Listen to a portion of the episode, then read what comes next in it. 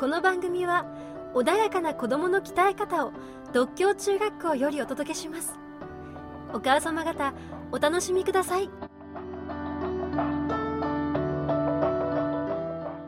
子供の言葉に耳を傾けましょう。悪口や人のせいにする言動があったら要注意ですよ。という話です。どうぞお楽しみください。人のせいにしちゃいけないよね。っていうふうに思う。やっぱり、例えばあの、いろんな世の中に問題が起こった時に、これは何々が悪いんだ。これは何々がいけないんだ。っていうふうに断ずる場合が多いじゃないですか。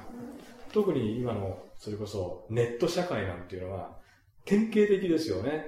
こんなのありえない。っていうことで、そこがもう徹底的に潰されますよね。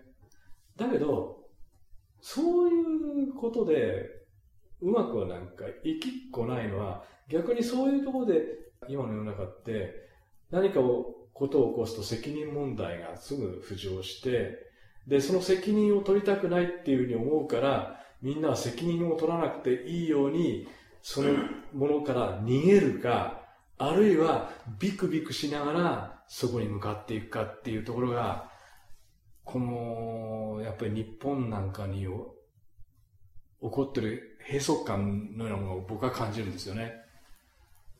罰しすぎというふうに。それはいけないんだけど、あんまり罰すると、罰してる人はいいんだけど、その人だっていつか罰せられる方になりますから、そういうところがすごく息苦しさを感じますね。今の世の中は。だから、そんなことを考えてみたら、難しい状況になったら、みんなが自分だったらどうすできるんだろうっていうふうに、自分の問題として、自分だったらどう解決できるっていうふうに、発想を変えていかないと、やっぱりこの息苦しさって僕は突き抜けられないんじゃないかなって思うんですよね。ですから、人のせいにしない。人のせいにしてるうちはダメっていうふうに思いますね。もうしょうがないじゃんって感じ。だ親子でそういう話ができたらいいな。なんか悩んでる時があったらね、子供が悩んでる時とか、あるいは悩まなくても人のせいなんかしない方がいいよっていうことが親子で話したらいいなって思いますね。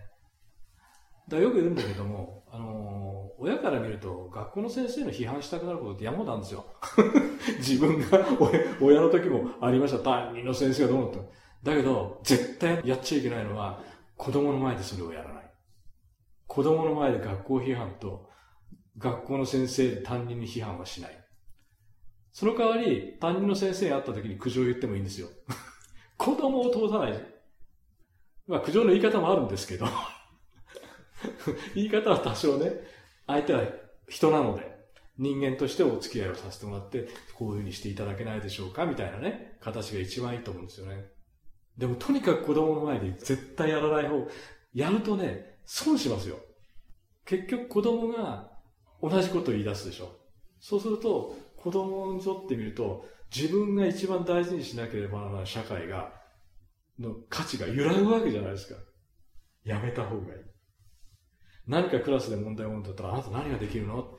何とか協力してあげられないの？とか、何がちゃんと助けてあげられないの？とか、そういうふうに言ってる方が絶対にいいんです。で、みんなで乗り越えていかなきゃダメじゃない。